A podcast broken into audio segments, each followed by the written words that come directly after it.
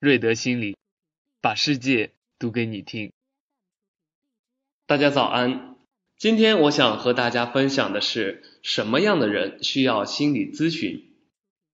我一般不太喜欢说我是一位催眠师，我更喜欢说我是一位潜意识心理治疗师。我擅长在潜意识的角度去做心理咨询，因为很多人一听催眠师，马上就会说。我的睡眠质量很好，我不需要催眠。这其实是一个天大的误会。催眠并不是让人睡觉，是一种进入潜意识的技巧。而单纯学习过催眠技术，但没有学习系统的心理咨询和治疗技术的人，是不能够去做助人工作的。心理方面的困扰表现很复杂，不是单纯靠催眠技术就可以帮助到别人。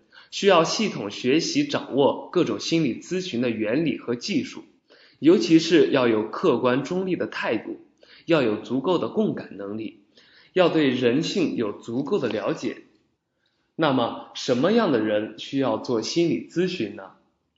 答案是心理不健康的人需要心理咨询。那么，什么是心理不健康呢？我们要理解这个问题。需要从心理最健康的角度开始来说明，什么是心理最健康？其实是不存在绝对健康的状态的。但根据我所学的知识，如果一定要找到最健康的，那么我感觉佛的状态就是，佛是一种全然开悟的四大皆空，没有喜怒哀乐，只有平静慈悲，对一切透彻的理解。从正态分布来看。这种状态应该是极少的，所以佛学的教育有几千年，但达到佛的境界的一直是佛的境界，除了释迦牟尼还有谁呢？下来是心理健康状态，国际上比较标准的看法是：第一，能够了解自我，悦纳自我；第二，喜怒有常，喜怒有度；第三，有适宜的人际关系。第四，有一定的现实意志能力，这种状态是一般人的状态。